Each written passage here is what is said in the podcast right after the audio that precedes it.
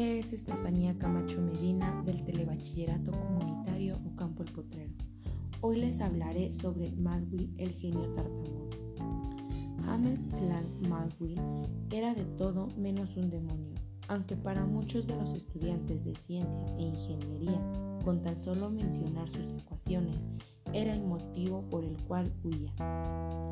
Esta nunca fue su intención, lo único que quería era que a ellos les quedara claro lo que a otros ya habían comprobado y demostrado antes que él, que la electricidad y el magnetismo están unidos. Magui demostró esa relación a lo grande, como lo hacen los genios llamándolo así las ecuaciones de Maxwell. La influencia a distancia de la electricidad en los imanes y viceversa indicaba la existencia de perturbaciones electromagnéticas. Maxwell fue un demonio en algo y fue en las matemáticas. Con ellas atacó el problema del calor. El movimiento de una machedumbre es predecible porque la mayoría de los que la forman se mueven de forma parecida. Con las moléculas de un gas pasa lo mismo, la medida es lo que importa.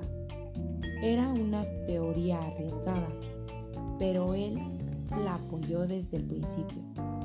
Analizando el problema del calor como producto del movimiento desordenado de las moléculas de gas, pensó que una molécula son las más rápidas y otras más lentas, pero la mayoría se mueven en torno a una velocidad media, que depende de lo caliente que esté el gas.